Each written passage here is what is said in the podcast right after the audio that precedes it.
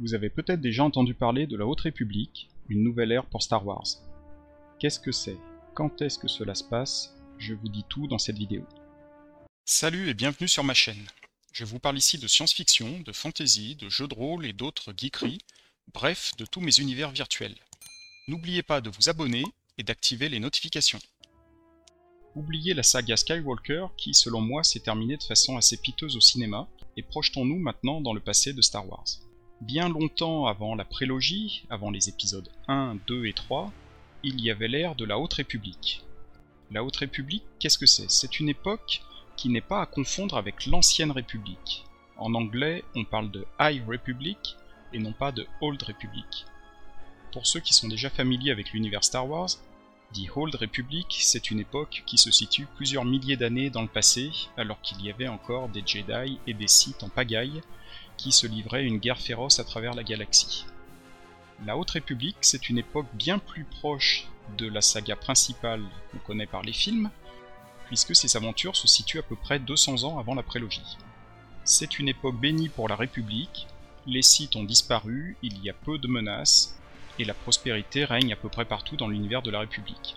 Bien sûr, il y a des zones d'ombre, dans les bordures extérieures, dans les zones un petit peu reculées de la galaxie, et les Jedi notamment vont essayer de rallier ces mondes à la République, de les intégrer, de leur faire comprendre quels sont les avantages à venir rejoindre les autres peuples présents dans la République. Ce projet qui devait sortir en 2020 a été repoussé en grande partie à cause de la pandémie, et c'est donc début 2021 qu'on a surtout vu arriver les différents supports concernant la Haute République. Par support, j'entends une série de romans, que ce soit pour les adultes ou pour les enfants, ou pour les jeunes adultes de façon intermédiaire, une série de comics et autres bandes dessinées. Bien sûr, maintenant qu'il n'y a plus de films en préparation, au moins à court terme, et que l'avenir de Star Wars semble plutôt s'être tourné vers la plateforme Disney+, et donc les séries télé, avec notamment The Mandalorian ou les dessins animés comme The Bad Batch, plutôt que de continuer la saga dans le futur et de savoir comment évolue l'univers de Star Wars une fois que la saga Skywalker est terminée, Disney a plutôt fait le choix inverse de partir dans le passé et de s'intéresser à une partie bien avant l'époque de l'Ordre 66 et le fait que les Jedi soient décimés.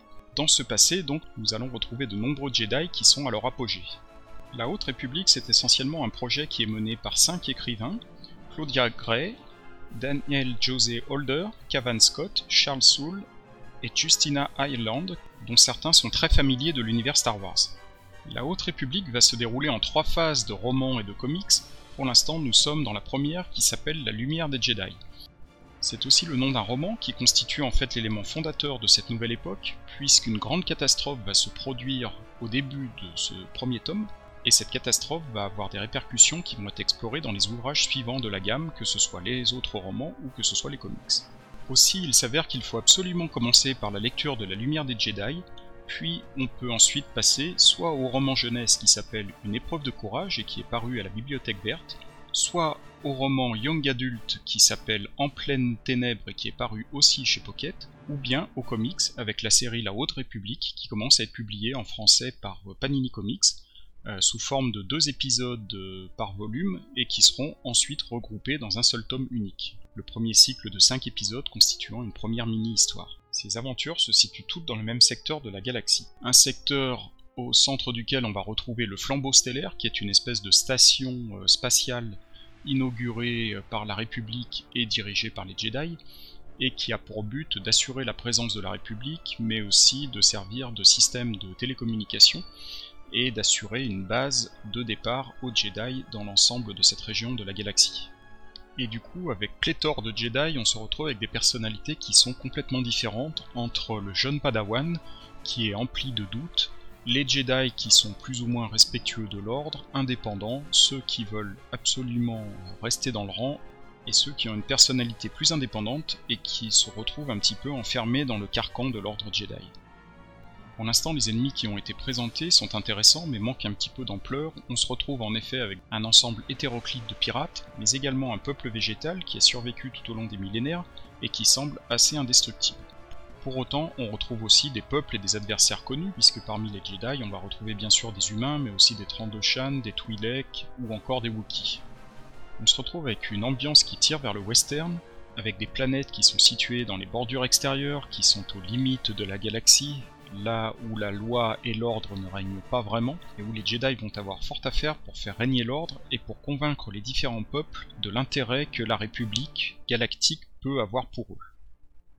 Personnellement, j'ai toujours un petit peu plus de mal avec les romans, puisque les personnages ont souvent des attitudes qui sont assez humaines, et leur race euh, différente, leur race extraterrestre, relève surtout de l'aspect cosmétique, plus que d'une réelle personnalité propre liée à cette euh, race alien. Bien sûr, les comics permettent de pallier à ceci, puisque là, pour le coup, l'aspect visuel est beaucoup plus important, et il y a moins de représentation mentale à se faire qu'à la lecture d'un roman. Alors bien sûr, on est chez Disney et on est chez Star Wars, et avec les événements récents, on va retrouver dans les comics à la fois des personnages qui sont plus ciblés pour du jeune public, pour du public d'âge intermédiaire, donc le fameux young adult, ou pour du public adulte, et donc on va avoir toute une panoplie de Jedi et d'aventures qui sont dédiées aux uns et aux autres, tout cela étant parfois relativement gentillet, bien inclusif, politiquement correct, mais les méchants sont quand même très méchants. On a des Nihil qui sont une bande de pirates spatiaux, comme je l'ai déjà dit, et qui sont particulièrement meurtriers. On va retrouver aussi des Hutt, et cette espèce végétale qui cherche à se nourrir de tous les êtres organiques. On ne sait d'ailleurs pas trop euh, pourquoi, à part parce qu'ils sont méchants, tout simplement.